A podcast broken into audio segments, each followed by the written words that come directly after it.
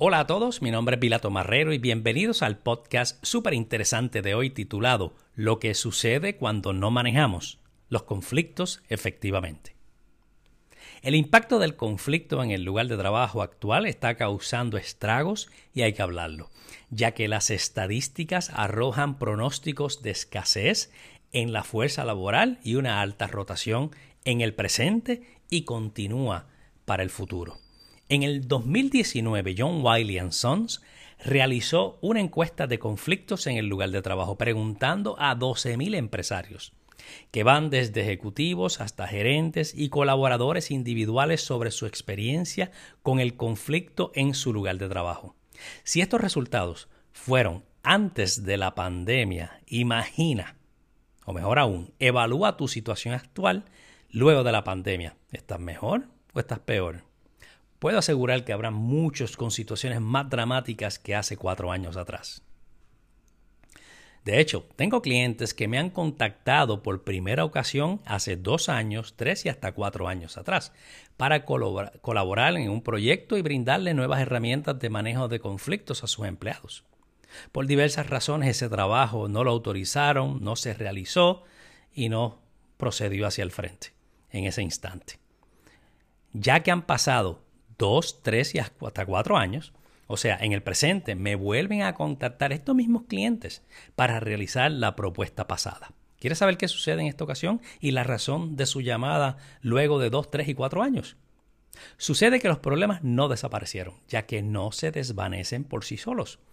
Están con más problemas, más conflictos y la gerencia ya está cansada y frustrada porque no sabe cómo manejar esta bola de nieve llamada cultura tóxica y que ha crecido a un tamaño insostenible. Un primer punto que podemos establecer a través de una pregunta es la siguiente. ¿Cuál es la primera palabra que viene a tu mente cuando piensas en un conflicto? Te voy a ayudar con algunas.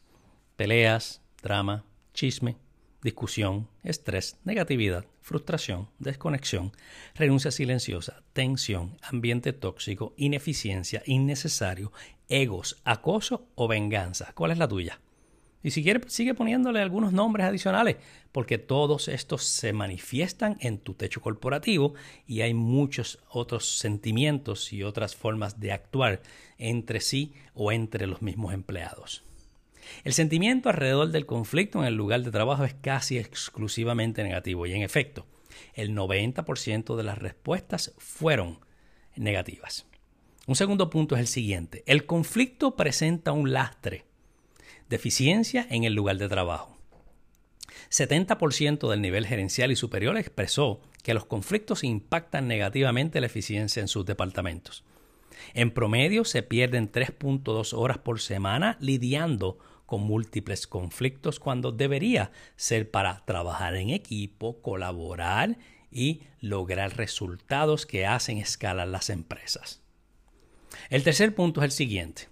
El conflicto aumenta el número de renuncias y aumenta exponencialmente la rotación de empleados en un momento histórico de escasez de capital humano cuando estamos tratando de retenerlos y aún así los malos tratos nos hacen que tener y lidiar con estas renuncias. El 40% dijo que dejó un trabajo en el pasado por pobre manejo de conflictos, mientras que el 69% dijo que su satisfacción hubiese mejorado si sus compañeros de trabajo hubiesen tenido las destrezas para manejar correctamente los conflictos y de una manera más efectiva.